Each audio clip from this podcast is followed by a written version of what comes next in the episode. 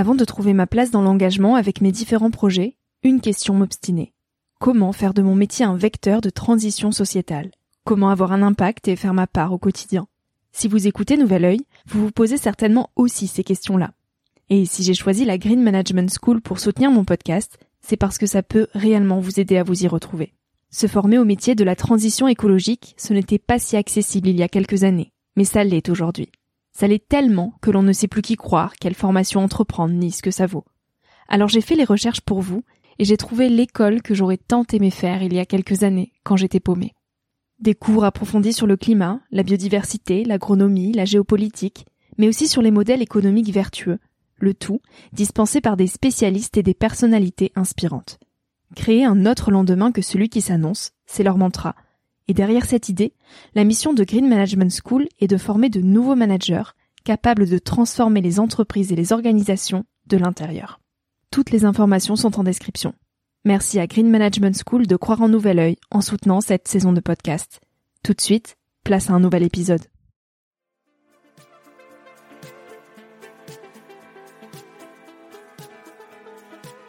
Hello, je suis Victoria et j'ai 24 ans.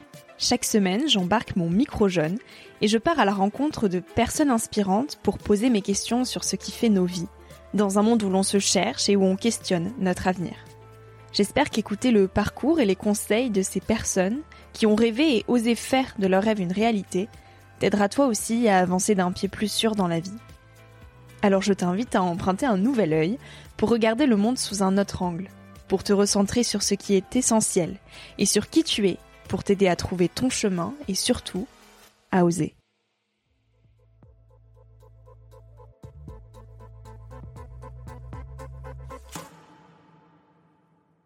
Au début, en fait, quand il y a quelque chose qui va pas dans ta vie, tu te dis, euh, bah tiens, c'est la faute de. Donc c'est la faute de mon boulot, c'est la faute de mon conjoint, c'est la faute de la vie, la société, le gouvernement. Et puis c'est grâce à la répétition de schémas que j'ai fini par me dire, ok, si en fait tu vis ça ici, puis que tu le revis là-bas, puis que tu le revis là-bas, en fait c'est toi la source.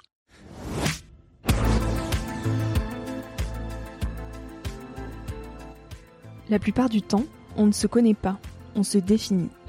On cherche à montrer au monde qu'on est du bon côté. On n'observe pas la réalité, mais notre réalité. Alors on distord le monde réel en construisant un point de vue sur des événements et des rencontres. Ce point de vue qui finit par faire de nous un personnage que l'on incarne, sans même avoir conscience que l'on enfile un costume. Alors on passe nos vies avec des costumes sur le dos, en distordant le réel.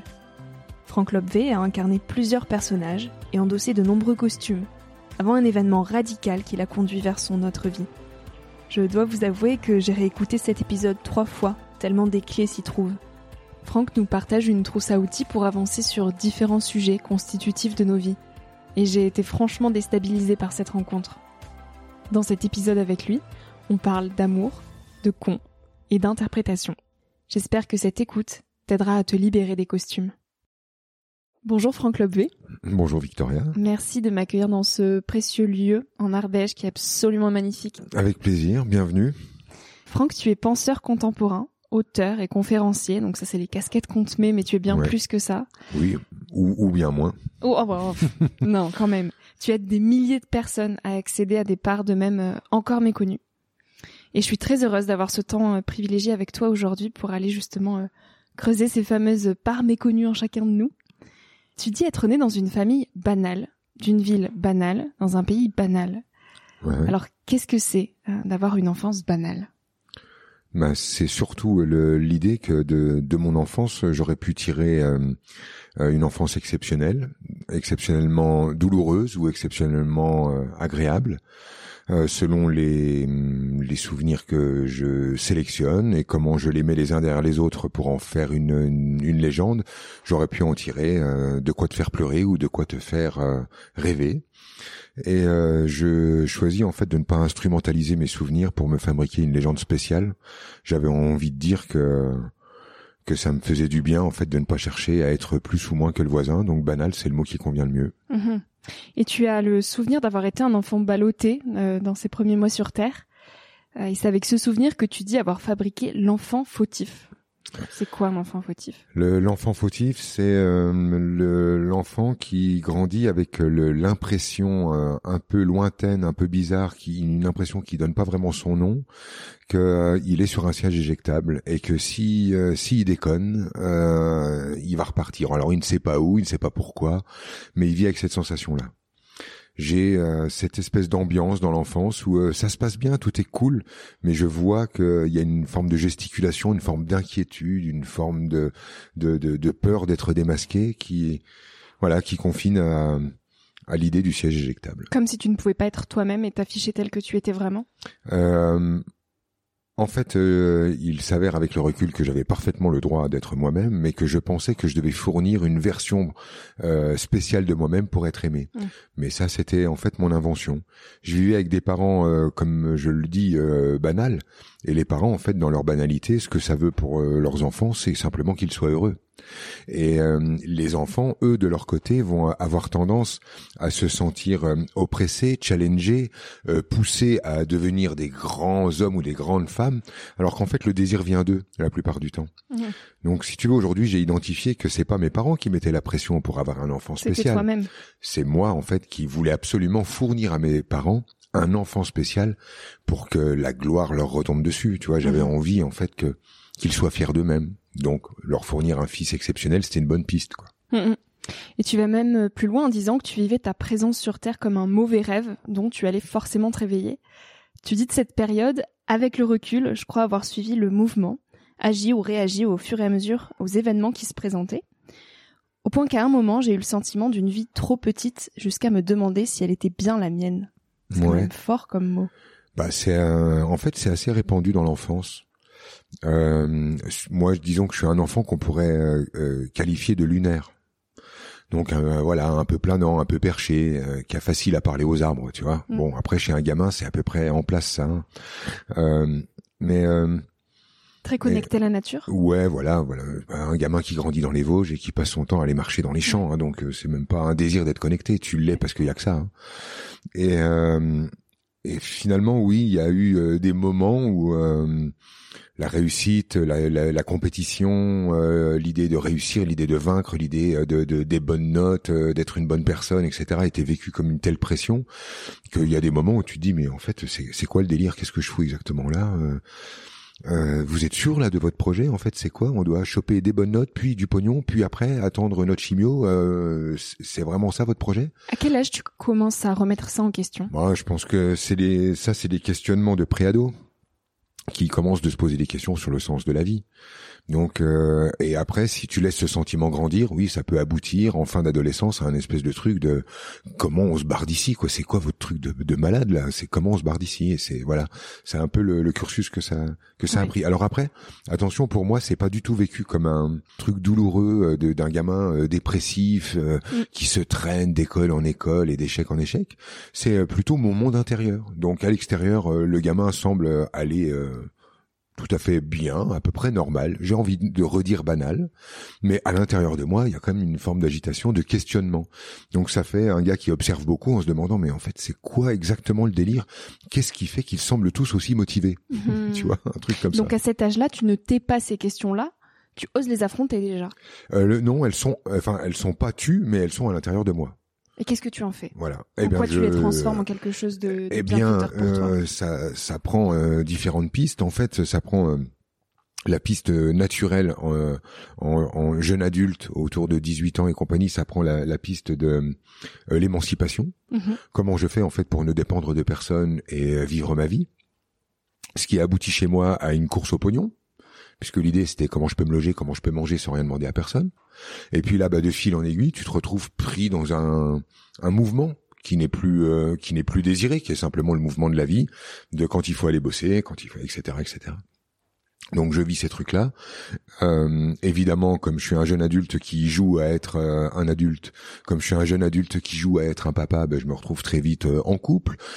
et puis de ces couples naissent des ruptures. Et à chaque rupture, il y a une remise en cause. Est-ce que en fait, donc du coup, ce boulot, est-ce qu'il est si utile que ça?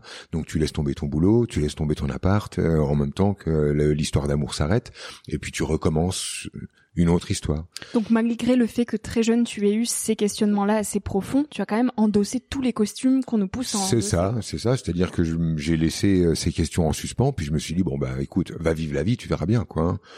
J'avais euh, tendance à, répéter les, les, schémas parce que si tu veux. Euh, au début, en fait, quand il y a quelque chose qui va pas dans ta vie, tu te dis bah tiens, c'est la faute de. Donc c'est la faute de mon boulot, c'est la faute de mon conjoint, c'est la faute de la vie, la société, le gouvernement. Tu, mm. hein, tu remplis euh, la case en blanc, tu fais ce que tu veux avec. Mais donc euh, j'identifiais qu'il y avait un problème à l'extérieur. Mm. Et puis c'est grâce à la répétition de schémas euh, tout à fait identifiables que j'ai fini par me dire ok si en fait tu vis ça ici puis que tu le revis là-bas puis que tu le revis là-bas, c'est qu'il y a une raison. En fait c'est toi la source. Donc, euh, si la source c'est toi, ben maintenant il va falloir plonger à l'intérieur. Et là, donc, y a si tu veux, une autre euh, démarche qui s'est enclenchée, qui est d'aller chercher dedans qu'est-ce que je fabriquais pour euh, me fabriquer toujours la même vie. C'est-à-dire, je change de décor, je change les personnages, mais la sensation est la même. Et ça, c'est super désagréable parce que c'est ça qui donne la sensation de d'être un hamster dans une roue, tu vois. Parce que si encore, quand tu changeais le décor ou les personnages, il arrivait d'autres événements. Mais non, en fait, tu te trouves coincé dans les mêmes sentiments. Oui, tu dis que la réalité euh, n'est pas extérieure mais intérieure et que le jour où tu as compris ça, as, tu as récupéré ton pouvoir. Alors il faut euh, le clarifier. La réalité existe. La réalité est extérieure. La réalité, le monde existe. Mais moi, ce que je vais percevoir du monde va devenir ma réalité. Ton interprétation finalement. C'est ça. Je pense que nous sommes des interprètes du monde et qu'on a constamment euh, tendance à confondre notre interprétation du monde avec la réalité qu'on appelle même la dure réalité. Et cette confusion entre la grande réalité et mon interprétation de cette grande réalité pour fabriquer ma petite réalité, cette confusion est à la source de beaucoup, beaucoup de douleurs. Parce qu'on croit en fait qu'on est face à un monde fini, donc mm. on n'a pas la main. Soit je me plie, soit j'obéis soit euh, je, je, me mets au défi, mais donc en marge. Enfin, les, les solutions sont sont raccourcies quand je comprends en fait que le monde extérieur euh, n'existe pas pour moi, c'est-à-dire que je suis juste sur mon interprétation du monde, je comprends que si je change mon interprétation, je change de monde. Et là, ah, j'ai récupéré de l'air. Comment on la change cette interprétation? Euh, Il y a plusieurs trucs à capter, mais le premier truc à comprendre, c'est que ce qui nous emmène dans une vision particulière du monde, c'est notre monde émotionnel. C'est-à-dire que les émotions qui sont euh, en moi vécues à un certain niveau de l'enfance et qui restent stagnantes, bloquées, euh, comme qui dirait en attente de résolution, elles finissent par filtrer le monde à ma place. Pour te donner des exemples super concrets, euh, si par exemple, euh, quand t'es gamin, t'as l'impression que tu, tu n'as pas le droit d'être là, que tu qu'on ne respecte pas ton territoire, qu'on ne te soutient pas, qu'on ne t'écoute pas, qu'on ne te valorise pas, l'émotion là va s'inscrire sur les lunettes à travers lesquelles tu regardes la vie mhm. et tu vas filtrer la grande réalité pour fabriquer une réalité une fois adulte où tu continues d'avoir les sensations d'une vie rétrécie où tu sens que tu n'as pas le choix que tu es euh, euh, pas respecté pas entendu pas soutenu etc euh, une autre personne qui aura le sentiment dans l'enfance qu'on l'abandonne retrouvera ces mêmes sensations une fois adulte. un enfant qui pense qu'il est tout puissant et qu'il a tous les droits continuera de regarder le monde avec le même le même regard une fois adulte. Donc en fait, ce que l'on pense euh, peut devenir vrai dans notre système, après, dans notre interprétation du monde.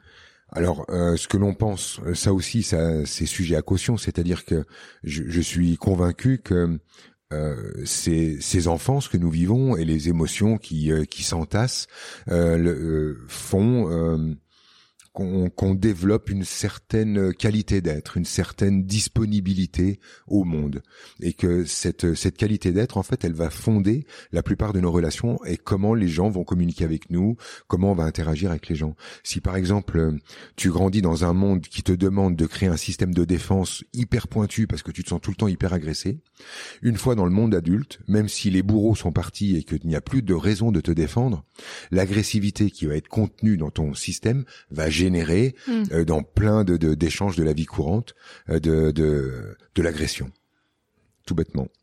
Et ça, ça va même plus loin dans les schémas finalement euh, dont tu parlais tout à l'heure, qu'on répète dans notre vie si on n'apprend pas à les comprendre et qu'on remet toujours la faute sur l'extérieur, et notamment via nos relations. toi, tu parles beaucoup des relations amoureuses et du fait qu'on se met tout le temps dans les mêmes situations. Au sujet du couple, tu dis, je voudrais que les gens puissent ressentir ce qu'est être à deux. C'est quoi d'être à deux? euh, c'est quand euh, l'autre n'est plus vécu comme une menace. C'est quand on arrête en fait de chercher si l'autre est une bonne ou une mauvaise personne. C'est quand on comprend en fait que il n'y a pas des bonnes et des mauvaises personnes, il y a des êtres humains et que dans un humain, il y a une potentialité immense du pire au meilleur. Euh, évidemment, pour qu'on comprenne ce que je viens de dire, il faut mettre de côté les pathologies c'est-à-dire les malades mentaux qui vont avoir des attitudes euh, liées à leur pathologie, donc la pédophilie, euh, etc., etc. Oui. Euh, donc je, je mets ça de côté. La maladie existe et mm. tomber sur des malades, ça peut exister. Mais dans l'immense majorité des cas, on tombe sur un humain qui n'est ni une bonne ni une mauvaise personne. Elle est les deux à la fois, mm. et les deux peuvent surgir tour à tour. Donc, euh, euh, pour moi, être à deux, c'est arrêter de chercher si l'autre euh, est une suffisamment bonne personne pour mériter mon amour. C'est arrêter en fait de chercher si l'autre tourne rond ou pas rond, s'il est une bonne ou une mauvaise personne. C'est une façon de de dire euh, je sais qu'en toi il y a du plus et du moins et c'est simplement la marque de ton humanité et j'ai aucune intention de te traquer. Je sais ce que c'est que de vivre dans un couple où on se sent sur la sellette dans le sentiment d'être traqué et être à deux c'est arrêter de traiter l'autre en ennemi potentiel. Tu dis ce que je vais rencontrer en l'autre, c'est ce que j'ai besoin de connaître en moi.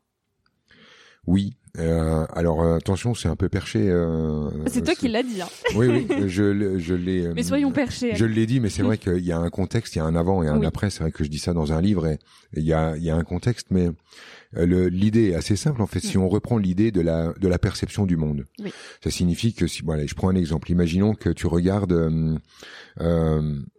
un collègue de travail. Mm. Tu dis, moi je regarde mon collègue. De là où je le regarde, je le vois comme ça. Mais en fait, lorsque c'est sa mère qui le regarde, elle, elle le voit comme ça. Quand c'est sa petite amie ou son petit ami qui le regarde, elle, il est vu comme ça. Lorsque c'est son patron qui le regarde, il est vu comme ça. Lorsque c'est son enfant qui le regarde, il est vu comme ça. Donc en fait, cette personne, quand moi je l'aperçois, je n'en perçois pas tous les contours. Cette personne, je la rencontre pas réellement. Ce que je rencontre de cette personne, c'est la perception, la perception que j'ai de cette personne. Et euh, quand tu comprends ça, tu comprends que quand euh, on regarde le monde, on croit regarder le monde, alors qu'on regarde notre façon de filtrer le monde. Donc ça marche pareil avec euh, les autres. Quand vous regardez quelqu'un, vous déposez quand même également chez lui hmm. vos, vos, propres filtres, vos propres traumas, vos propres stimuli, quoi. Hmm, hmm, Pour revenir brièvement sur ton parcours, tu as quand même fait des études d'histoire de l'art. puis après, tu as travaillé dans des marchés pendant plus de 20 ans. Je me suis inscrit en fac d'histoire de l'art, mais j'ai passé mon temps à courir après euh, les meufs, euh, la glande, jouer au baby-foot et fumer des joints. Hein. Euh, ça a été ça. Donc je me suis inscrit en fac d'histoire de l'art et je n'y ai pas réellement mis les pieds. Et ensuite, comme je suis doué pour la rhétorique et l'humain, devenir vendeur est devenu naturel. Mmh. Donc après voilà, j'ai vendu tout ce qui pouvait se vendre à tout le monde. Hein tu vendais tout, tout, tout. J'ai eu une petite anecdote d'une interview que j'ai écoutée de toi où en fait, comme tu arrivais à cerner les gens, tu leur disais le bon mot au bon moment, au bon endroit, qui faisait qu'ils finissaient par acheter. Et donc à chaque fois, tu écoulais tous tes stocks et ça étonnait tout le monde. Oui, bah oui, j'étais un vendeur euh, très doué, mais en fait, tous les vendeurs très doués sont très doués pour l'humain. Ils sont simplement capables de sentir euh, qui est en face, euh, quelle est l'attente, etc. Alors après, si tu veux, c'est la, c'est le versant maléfique de la perception. C'est le, c'est le, le, versant, euh, un des versants les moins les moins sympas de la manipulation, si tu veux. Mais je reste euh, un manipulateur né. Euh, j'ai vraiment ça en moi et, euh, et je travaille avec ça. Seulement aujourd'hui, c'est au service d'un truc parfaitement clair où je peux en parler avec honnêteté, en regardant le truc et en utilisant cette capacité extrasensorielle même. Ah, disons de Extrasensoriel, euh, non, je vais dire sensoriel, parce que en fait c'est une capacité que tout le monde a. Je veux dire, quand on croise quelqu'un, on a un avis sur lui, et moi simplement j'ai affiné ça, je fais ça depuis des années, et je le fais au service de la compréhension de l'autre.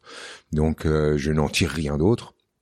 Et c'est là que la, la, manipulation et le pouvoir rhétorique deviennent quelque chose de euh, d'utilisable d'une manière parfaitement correcte. Et finalement, même même en faisant ces marches-là et en étant euh, dans ton élément, tu étais tellement dans cette inconsciente tentative de fuite que ton corps a suivi. Et un matin de mai, tu t'es écroulé euh, devant tes enfants en mhm. faisant un AVC. Mhm. Quelle était finalement cette inconsciente euh, tentative de fuite? J'étais simplement collé au plafond perché dans une spiritualité où je pensais que j'avais la conscience ouverte, que j'avais une longueur d'avance sur les autres, que euh, je savais mieux que les autres, euh, que euh, je pouvais simplement attendre que le reste du monde ouvre sa conscience pour me rejoindre sur le nuage de bienfaisance dans lequel je naviguais. en gros, j'étais un con. L'ego avait pris le dessus. Euh, le, allez, on peut le balancer comme ça si on veut, mais j'aime pas trop juste le mot parce que L'ego n'est pas notre ennemi. il a, il a de, certaines fonctions, mais c'est même pas l'ego qui a pris le dessus. C'est simplement que j'étais un con. C'est aussi simple que ça. On en rencontre des cons, hein, simplement des gens qui pensent avoir mieux compris que les autres et que euh, si tout le monde pensait comme eux, la, la, terre irait mieux. Hein. C'est pas ça qui manque. Donc j'étais simplement un con. Seulement, moi, j'étais une forme de con un peu spéciale, c'est que j'étais un con tout à fait perché. Donc euh, je passais mon temps dans les nuages à essayer de, de discuter avec des formes invisibles pour recevoir des informations qui me donneraient une longueur d'avance euh, tout en étant euh, en bas euh, chef d'entreprise à élever des gamins. Donc j'étais tout à fait étiré, si tu veux, d'une hmm. manière littérale. J'étais étiré et une veine dans la moelle épinière fait exactement la même chose. Elle s'est étirée, elle a rompu et j'ai fait, j'ai vécu un AVC. Donc voilà, ça a été une expérience assez intense parce que ça te rappelle à ta mortalité. Moi, j'avais juste 40 ans, mais intense aussi parce qu'elle te dit euh, bon alors euh, tu veux vraiment te barrer d'ici ou quoi? Et là, j'ai ressenti à quel point j'avais aucune intention de mourir et que c'était plutôt une, posture, euh, une posture bravage de celui qui joue à dire oh ce monde, ce monde est trop nul pour moi. moi, en fait, je voudrais vivre ailleurs. En fait, c'était une fois de plus de l'orgueil mal placé. Et un peu de prétention. Bah grave. Dans ton dernier livre publié euh, chez Erol, Ton autre vie, tu retraces justement le chemin euh, qui t'a mené à ton autre vie. Comment on fait la paix avec soi-même pour arriver dans cette fameuse autre vie? Euh, alors si tu veux, c'est c'est pas une c'est pas la paix avec toi qui t'emmène dans une autre vie. C'est l'idée que si je suis dans une interprétation du monde, parce que en fait je suis toujours en train de le percevoir et que je n'entre en, relation avec le monde que par le biais de mes sens, je comprends en fait que la vision que j'ai et la lecture du monde, euh, j'en ai une, mais je pourrais en avoir plusieurs. Et euh, mon autre vie, en fait, c'est l'idée qu'il y a quelque chose qui m'empêche de décaler mon regard pour prendre le monde autrement que comme j'ai l'habitude de le prendre. Qu'est-ce qui t'empêchait, toi? Et en fait, ce qui empêche moi et le reste du monde, Victoria, de changer d'angle de vue, c'est le ressort émotionnel surtendu c'est-à-dire tous ces paquets d'émotions qui ne sont pas vécues et qui nous emmènent dans une lecture unilatérale du monde.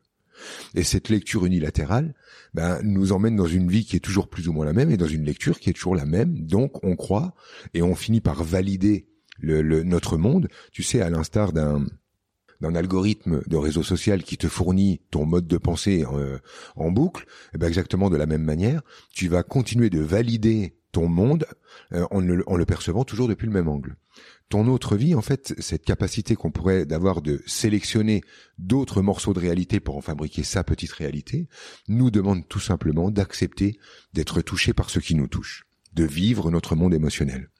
Donc pour moi, la démarche, elle a été assez simple. Il ne s'agit pas de faire la paix avec moi. Il s'agit d'accepter d'être touché par les émotions, par les émotions qui me touchent dans la vie.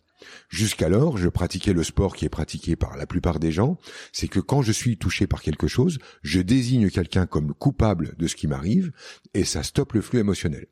Donc le bénéfice, c'est que je ne suis pas dans l'émotion, donc j'ai l'impression d'être un adulte parce que je suis stable, je suis cohérent, je suis congruent, je suis solide dans mes pompes. C'est une forme de protection. C'est une forme de protection, comme si en fait les émotions étaient mortelles vraiment se protéger contre ça. Aujourd'hui, pour moi, c'est un non-sens.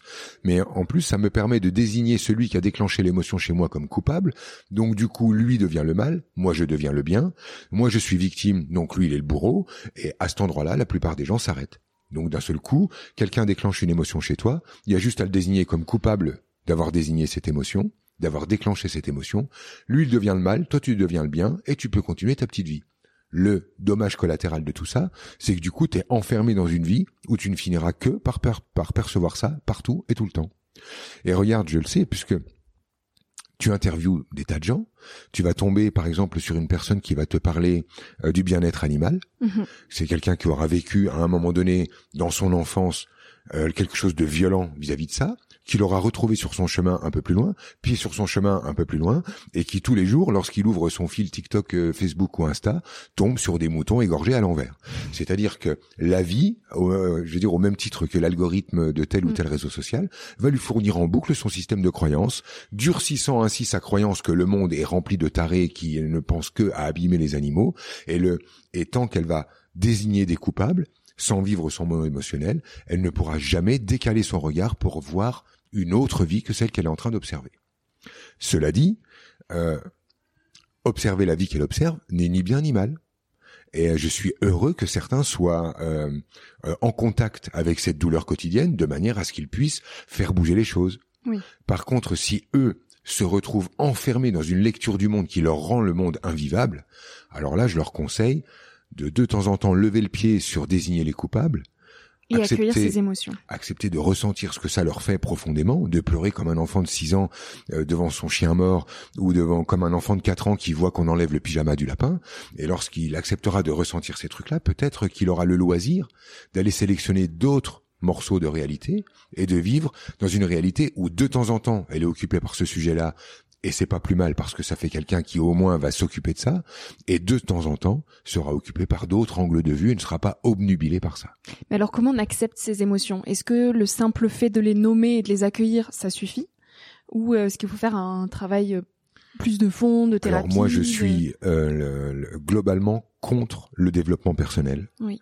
contre toute technique de gestion d'émotions contre toute technique pour nommer l'émotion, etc. Qui pour moi, en fait, le, pour, pour moi, en fait, tout ça, c'est l'inverse de la nature humaine. Une émotion, en fait, on n'a pas besoin de savoir son nom. Déjà, on peut pas le connaître.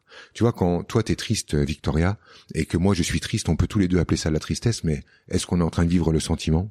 Le même, on ne le saura jamais. Mhm. Je ne sais pas en fait ce que c'est qu'être triste vécu par toi, mm. et tu ne peux pas savoir ce que c'est qu'être triste vécu par moi. Donc déjà, donner un nom aux émotions, c'est une fausse piste. Oui. Euh, ensuite, euh, euh, vivre une émotion, ça n'a, ça n'a pas besoin d'être géré, ça n'a pas besoin d'être compris. C'est un truc qu'on fait depuis l'enfance. On, sait exactement. C'est accepter d'être touché par ce qui nous touche, en arrêtant en fait de jouer à si je suis, euh, si je vis une émotion, c'est que je suis fragile, et si je suis fragile, c'est que les autres vont me massacrer. Non, c'est pas comme ça que ça marche. Euh, si tu regardes bien autour de toi, euh, lorsque quelqu'un est dans sa vulnérabilité, dans sa pure fragilité, euh, personne se jette dessus euh, pour lui jeter des cailloux. L'humain a plutôt tendance à tendre la main quand il sent de la véritable vulnérabilité. Lorsqu'elle n'est pas mise en scène pour obtenir des câlins, je parle de la véritable vulnérabilité, de mmh. la fragilité. Et puis une émotion, ça n'est pas baigner constamment dans un monde émotionnel et jamais s'en sortir. Oui. Hein, vivre une émotion, euh, c'est quelques minutes où on se retrouve euh, la morvonnée, euh, les yeux pleins de larmes, d'être bouleversé par une image qu'on a croisée dans la rue. Hein. C'est pas non plus le, c'est pas la mhm. fin du monde. Hein. Et alors je vais poser une question peut-être un peu cash. Aujourd'hui, est-ce que tu as complètement réussi à te libérer de ce Franck con que tu décrivais? Non. Alors déjà, euh, c'est pas assez cash pour moi. Comment veux-tu que je le formule Non, non, mais ça ne me dérange pas. Mais je veux dire, euh, je je suis pas euh, je suis pas susceptible et je ne suis pas euh, sujet à oh machin mais comment peux-tu? Tu déclenches une émotion chez moi le, justement. Je m'en fous vraiment. Tu peux me parler mm. dans une liberté totale. Et non en fait si tu veux aujourd'hui je suis conscient d'être un con et je ne le saurai que dans cinq ans c'est-à-dire que quand je vais me retourner euh, dans cinq ans sur ce que je suis en train de te dire aujourd'hui, et si j'écoute ce podcast-là, dans cinq ans, je dirai mon Dieu, mais quel con, mais quelle condescendance, mais quel, mais quel trou du cul. Tu pourrais pas un peu fermer ta gueule. Tu vois je suis convaincu que je dirais ça dans cinq ans. Et euh, ce qu'il y a, c'est qu'aujourd'hui, ça ne me dérange pas. Parce que c'est ta réalité d'aujourd'hui. Ah, parce que je suis un con, comme euh, comme un humain, ni plus ni moins. Tu vois, ça fait pas de moi un être spécial. Tu vois, ça fait juste de moi un gars qui le sait.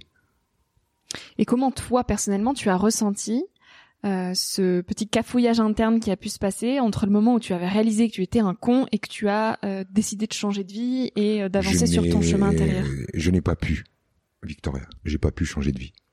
Je vais t'expliquer le truc et c'est vraiment c'est un des plus grands dommages. C'est déjà en fait l'AVC t'a quand même poussé à changer de vie eh radicalement. c'est ça. Mais en fait euh, l'AVC si tu veux je l'ai pas demandé. Oui. Tu comprends? Et sans lui, euh, sans lui j'y serais encore dans ce con. Parce que si tu veux j'étais un con mais euh, pas j'avais pas d'intention belliqueuse moi. J'étais juste un con parce que j'étais enfermé dans ma vision de moi, à passer mon temps à me définir, à me dire moi je suis comme ça, je suis comme ci, je suis pas comme ci, je suis pas comme ça, euh, tu vois. Et j'étais un con parce que j'étais enfermé dans une vision unilatérale de moi où je faisais tout bien et tout ce qui allait de mal c'était les cons, tu vois? Et en fait quand tu euh, passes ton temps à dire que euh, le monde euh, euh, fonctionne mal et que c'est tous des cons, bah, au bout d'un moment, euh, la lumière doit se faire. C'est toi, en fait, hein, qui perçoit le monde. Donc, quand tu vois des cons partout, euh, au bout d'un moment, il est temps que la pièce tombe et que tu te rends compte que c'est toi le con. Mais si tu veux, j'avais une belle main. J'avais vraiment une belle main. J'étais un père de famille, j'avais trois jolis enfants, une belle maison, une piscine, un métier où je rentrais de la thune, j'étais aimé par les copains, j'avais une belle main. Toutes les étiquettes qu'on nous pousse à, à qu'on nous pousse, qu'on nous pousse. Je dois avouer en fait que mes parents étaient plus cool que moi. Euh, c'est-à-dire que mes parents avaient pas de demande aussi euh, euh, matérialiste. Ils étaient pas aussi cons que moi, mes parents, tu vois, en fait.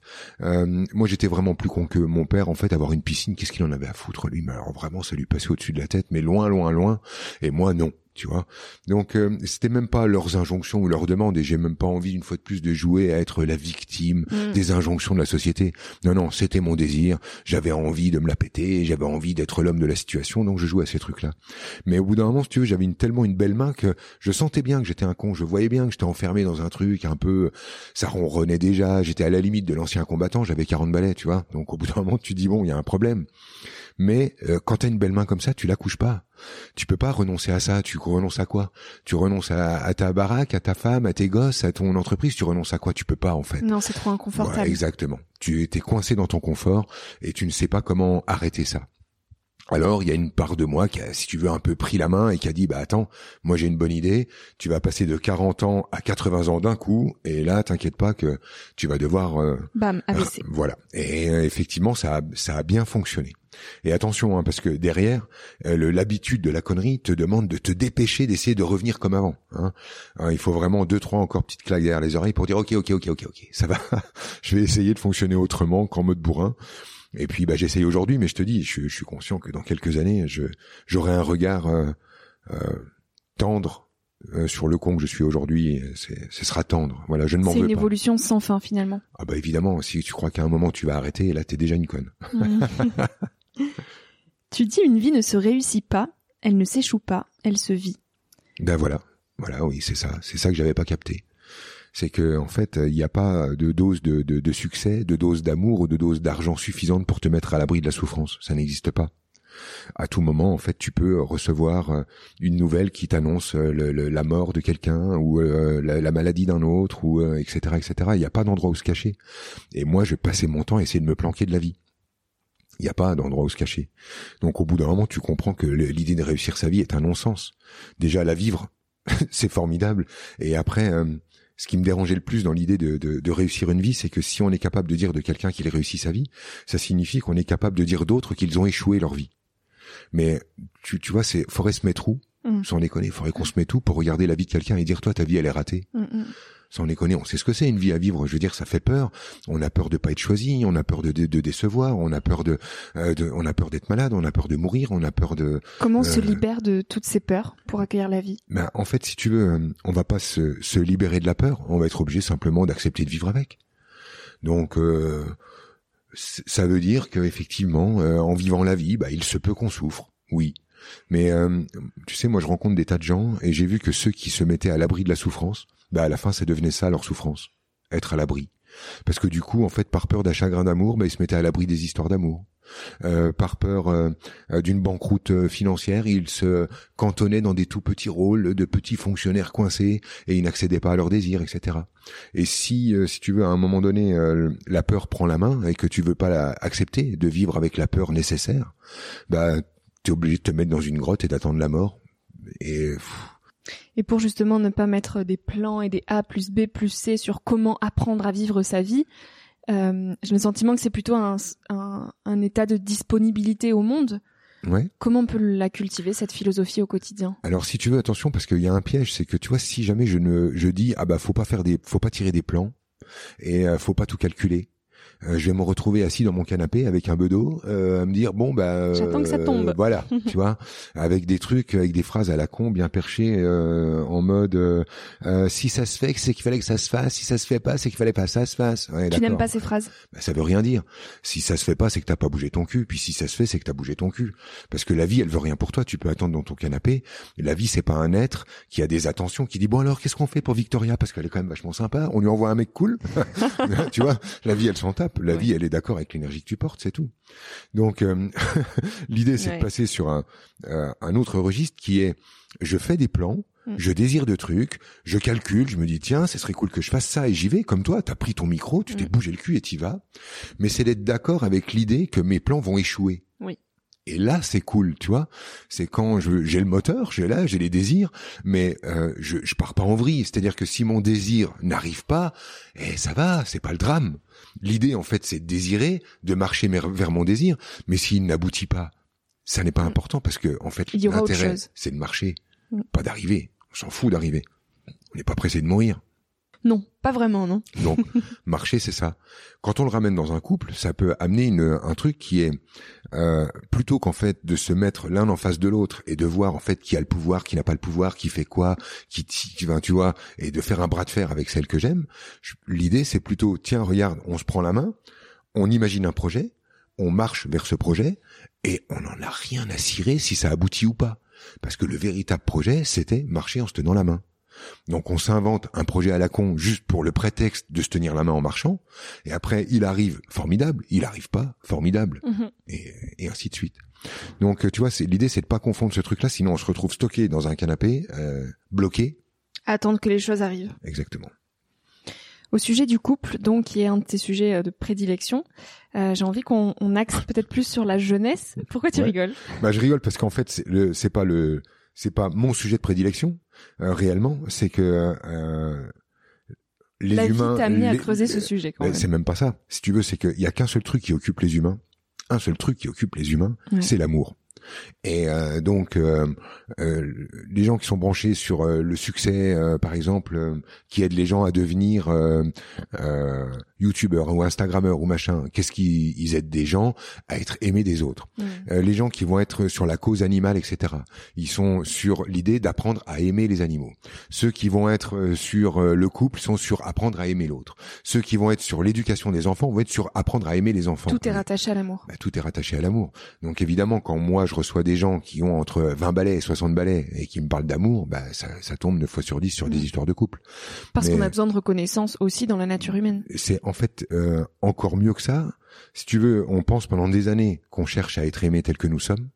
Et tu verras un peu plus tard que le vrai désir, ce que tu souhaites le plus au monde, Victoria, c'est aimer. Mm. Ce que tu veux, en fait, c'est trouver un autre avec lequel tu vas pouvoir ouvrir les robinets en grand et euh, avoir le droit d'aimer à fond. C'est plus puissant d'aimer que d'être aimé? En fait, c'est ce qu'on souhaite le plus. On l'a remarqué déjà par plein de, trucs. On préfère offrir un cadeau qu'en recevoir un. Tout le monde l'a déjà remarqué. Mais en fait, ça, ça va beaucoup plus loin. Au fond, en fait, ce qu'on souhaite quand on cherche si l'autre est une bonne personne ou pas, c'est pas est-ce que l'autre va m'aimer. C'est est-ce que l'autre est un réceptacle valable pour que j'envoie tout. Et c'est ça l'idée. Ce qu'on veut en fait, c'est se retrouver dans une dans un endroit, dans une situation où on peut tout envoyer. Pourquoi en fait à un moment donné on a envie de faire des gosses? C'est parce qu'on dit mon gamin, lui va pouvoir, je vais pouvoir envoyer euh, toutes hmm. mes doses d'amour au taquet et ce sera légitime et lui va recevoir. Au fond, oui, évidemment. De là où je regarde, on préfère largement aimer. C'est ça notre euh, notre idée en dessous. Alors oui, tu avais des questions sur le couple. euh, une question particulière pour justement les jeunes. Il y a quand même une majorité de d'auditeurs auditrices de ce podcast euh, qui est entre 20 35 ans, même s'il y, y, en a de plus en plus, comme je te le disais tout à l'heure, qui ont 40 ans et plus. Des vieillards. Euh, des vieillards, ah ouais, hein, c'est fini. Hein, 40 ans, on fait des AVC, euh, on change de vie. et donc précisément à cet âge-là où on se cherche autour de 20 ans, on peut avoir tendance à tomber dans des relations par défaut relations amoureuses, j'entends, mhm. pour combler un vide à l'intérieur de nous. Mhm. Au sujet donc des relations amoureuses, pour ces, ces jeunes qui se cherchent, qu'est-ce que tu aimerais leur partager aujourd'hui? Euh, D'abord, euh, le premier truc qu'on a envie de rétablir, c'est le droit euh, d'utiliser son corps, notamment pour les femmes. Mais en fait, j'ai envie de l'éclairer aussi pour les gars qui mm. ont peur de ce qu'ils pourraient le faire ou pas faire. Et le premier truc, c'est arrêtez de vous prendre le chou avec euh, euh, les relations sérieuses ou pas sérieuses. Euh, c'est marrant. C'est marrant les couples. Et je sais en fait qu'il y a un des trucs les plus marrants c'est le flirt. Tu sais les moments avant les mm. moments où on se tourne un peu autour les moments où on se découvre etc et c'est normal d'avoir envie de renouveler cette expérience de renouveler les premiers instants d'avoir euh, d'aller de couple en couple. Ça me paraît complètement normal cool, c'est au bon endroit, et vas-y, et profite, et régale-toi, et arrête de penser que tu dois offrir une vie à chaque personne avec qui tu mm. baises. Euh, donc déjà, hein, on relâche la pression à, cet endroit-là. Ça, en général, vous savez le faire. Par contre, il y a un truc sur lequel, à mon sens, euh, vous avez besoin d'infos. C'est l'idée que euh, vous vous amusez, puis qu'à un certain moment, fin de la rigolade, il faut une relation sérieuse. Et alors là, c'est très bizarre, c'est vraiment on part au bagne, quoi, tu vois. Ça y est, t'as 30 ans, là, il faut te caser maintenant. Ouais, c'est ça, c'est tu t'es bien marré, bon bah maintenant, allez hop, fin de la rigolade, pop pop pop, il faut bâtir sa vie, il faut construire sa vie, et vous êtes pas des maçons, hein. Il faut à un moment donné se relâcher là-dessus. Bah, il y a aussi cette expression quand on quitte quelqu'un, ah mais elle a toujours pas reconstruit sa vie. Ouais ouais, on est vraiment sur les trucs comme ça, c'est c'est de la maçonnerie, je te dis, c'est pas de mmh, l'amour. C'est fou. Et, bah en fait, c'est pas fou, c'est parce que la sémantique là, elle nous parle de l'idée de construire des murs, c'est on veut construire des digues entre nous et la souffrance. Et on pense qu'en fait, si on est euh, super aimé, on mourra pas. C'est assez bizarre hein, dans nos trucs, mais bon, c'est des atavismes, on va pas les découdre aujourd'hui. Mais moi, je voudrais juste euh, amener un éclairage, c'est que euh, mon mon couple aujourd'hui, il me dit à quel point euh, je suis plus libre maintenant qu'avant. C'est-à-dire que j'avais euh, tendance à penser que le couple c'était pas un espace de marade, c'était un espace où il faut être sérieux, il faut être, euh, faut pas déconner. C'est, tu vois, c'était plus des des règles à observer, plutôt chiantes qu'autre chose. Et je comprends après comment les gens partent en vrille sur des questions de polyamour et tous ces ces, ces trucs là. je dis bien de là où je regarde partir en vrille parce que c'est pas trop ma cam. Mais euh, la liberté d'être sorti du marché du cul, et je le nomme exprès comme ça, c'est incroyable. Euh, je suis euh, aujourd'hui dans, dans un truc où je suis libéré du besoin de plaire, du besoin d'être euh, bankable sur le sur ce marché-là, d'être, euh, tu vois, je suis euh, libéré de ça. J'ai plongé dans une histoire où je ne suis pas obligé de vérifier toutes les cinq minutes le pouvoir que je pourrais avoir sur les meufs qui sont autour. Et je vis avec une femme qui passe pas son temps à jeter des grappins à droite à gauche pour vérifier qu'elle peut encore avoir du pouvoir sur les uns ou sur les autres. Mm-hmm. je, je suis rentré dans une relation où j'ai touché ce que c'était que la liberté d'être à quelqu'un la liberté d'appartenir, la liberté de se laisser dévorer, la liberté d'entrer dans une relation. Avant, je pensais que la liberté, c'était être euh, comme une sorte de protecteur de soi qui passe son temps à faire en sorte que les autres n'entrent pas dans mon monde, euh, ne, ne me débordent pas. Il fallait que je me sente respecté, que je me sente. Et aujourd'hui, j'ai compris en fait totalement l'inverse. Et je pense que c'est pas un truc qu'on doit comprendre à 20 ans. Je pense qu'à 20 ans, il est l'heure de plonger, de se régaler, de se fondre dans tout ça et de s'en foutre. Et à un moment donné, si vous avez envie d'aller plus loin dans la relation de couple, c'est l'idée de comprendre qu'on a aussi la liberté euh, d'appartenir à quelqu'un, la liberté de plonger dans une relation, la liberté de s'en foutre de sa liberté. Et ça, c'est une autre liberté qui est bien plus grande. Ce qui permet de faire ça, c'est quand on arrête de penser qu'on est en sucre. Pourquoi je peux plonger dans une relation aujourd'hui C'est parce que je peux plonger corps et âme dans le truc. Si l'autre me trahit, mhm. qu'est-ce que j'en ai à cirer? Il va se passer quoi? Je vais avoir un chagrin d'amour pendant trois mois, pendant six mois, et après, qu'est-ce qui va se passer? Ben, je vais me remettre debout, je vais continuer de marcher, de manger, de regarder la vie. Ça rejoint les fameuses peurs qu'on abordait tout à l'heure. Exactement. Euh, je vais pas moi vivre comme un rat terré dans un coin, à brailler autour de ma liberté comme si j'avais 15 ans toute ma vie. Mm. À un moment donné, en fait, je suis capable d'offrir ma liberté à un autre, parce que euh, c'est pas entrer dans un camp de concentration. Faut pas confondre. Faut quand même pas confondre. Pendant que moi, je vais vivre là comme un rat dans la peur de, vivre euh, un chagrin d'amour, il y en a qui sont en train de vivre des autres d'autres expériences qui, tu comprends? Oui. Et euh, je me sers de, de de ce qui est vécu comme souffrance par certains humains pour rendre ces petites souffrances acceptables et pouvoir vivre en en arrêtant de me protéger comme si j'étais un trésor, mm. comme si j'étais tellement important qu'il faut que je laisse tout le monde à la porte et que je laisse personne entrer dans mon territoire. Au-delà de l'amour, qu'est-ce qui rend libre?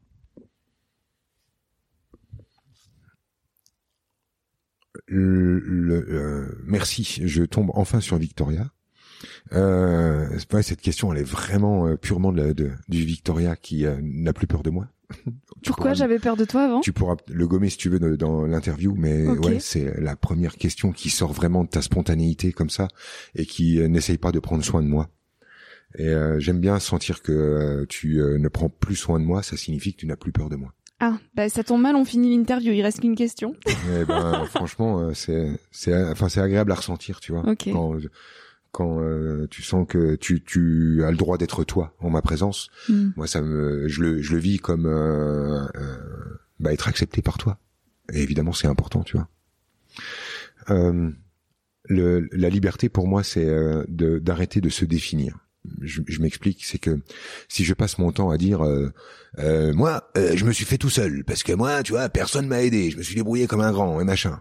En fait, je passe mon temps à rédiger une espèce de carte de visite pour euh, ensuite passer mon temps euh, en mode vieux con, hein, parce que mm. mais attention, hein, il y a les vieux cons de 25 ans, hein, euh, le, de présenter au monde ma carte de visite pour dire t'as vu, moi je suis comme ça, moi je suis comme ça, moi je suis franc hein, quand j'ai un truc à dire, nanani.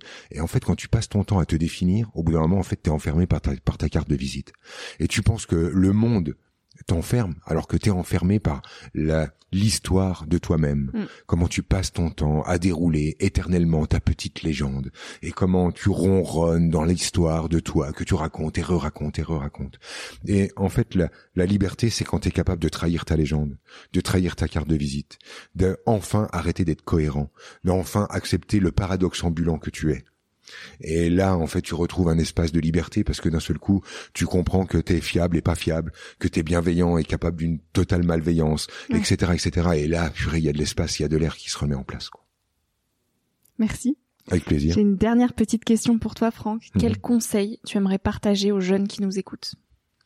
Euh, celui que je donne à mon fils euh, qui a 19 ans, donc j'espère qu'il est dans la tranche d'âge de ceux qui t'écoutent. Oui. Oui, il y en a. Euh, je me suis demandé un jour, je me suis dit, euh, si euh, si tu mourais demain, tu sais que c'est un sujet pour moi. Mm. Euh, qu'est-ce que tu dirais à ton fils euh, qui te paraît important? Mm. Et donc je vais utiliser ça hein, pour répondre à ta question. Et après mûre réflexion, je dirais à mon fils trompe-toi, trompe-toi et trompe-toi encore.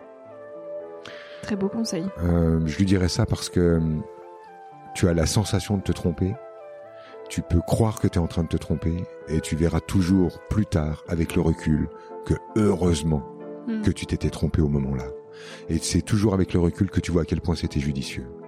Et derrière ce truc de trompe-toi, trompe-toi et trompe-toi encore, fiston, il y a l'idée de euh, arrête de penser qu'il y a possibilité de savoir où tu mets les pieds et de vouloir faire chaque pas en étant assuré qu'il va euh, amener à l'endroit où tu pensais qu'il est. Ça ne marche pas, ça. Mieux vaut pas savoir. C'est ça. Sais, il y a un vieux film de boomer qui s'appelle euh, Indiana Jones. Mhm. À un moment donné, le gars se retrouve devant une falaise et il doit la traverser. L'idée est simple, il doit mettre un pas dans le vide et au moment où il met un pas dans le vide, il y a une pierre qui apparaît sous son pied. Et au deuxième pas qu'il fait dans le vide, il y a encore une pierre qui apparaît. Et au fur et à mesure qu'il marche, il crée le pont qui va au-dessus du vide. C'est cette image-là. Fais cette erreur de mettre le pied dans le vide et tu t'apercevras en fait que c'était peut-être pas une erreur. Par contre, essaye de ne jamais faire d'erreur dans ta vie. Et ce sera ça l'erreur. Hmm. Eh bien, écoute, on va terminer là-dessus. C'est une merveilleuse phrase. Merci beaucoup, Franck. Merci à toi, Victoria. C'était cool. Merci à toi d'avoir écouté l'épisode jusqu'ici. Si ce moment t'a plu, je t'invite à le partager, à laisser quelques étoiles sur iTunes ou Spotify, ou à faire une story sur Instagram pour que je puisse te repartager. En attendant de se retrouver lundi prochain, tu peux me suivre au quotidien et m'écrire sur la page Instagram Nouvel Oeil. Sur le site internet www.nouveloeil-podcast.com, tu pourras aussi t'abonner à ma newsletter. J'y partage des inspirations, des nouvelles, des astuces et des petites choses qui font notre quotidien. Je te dis à la semaine prochaine pour de nouvelles aventures et en attendant, savoure la vie comme il se doit et fais des choses folles.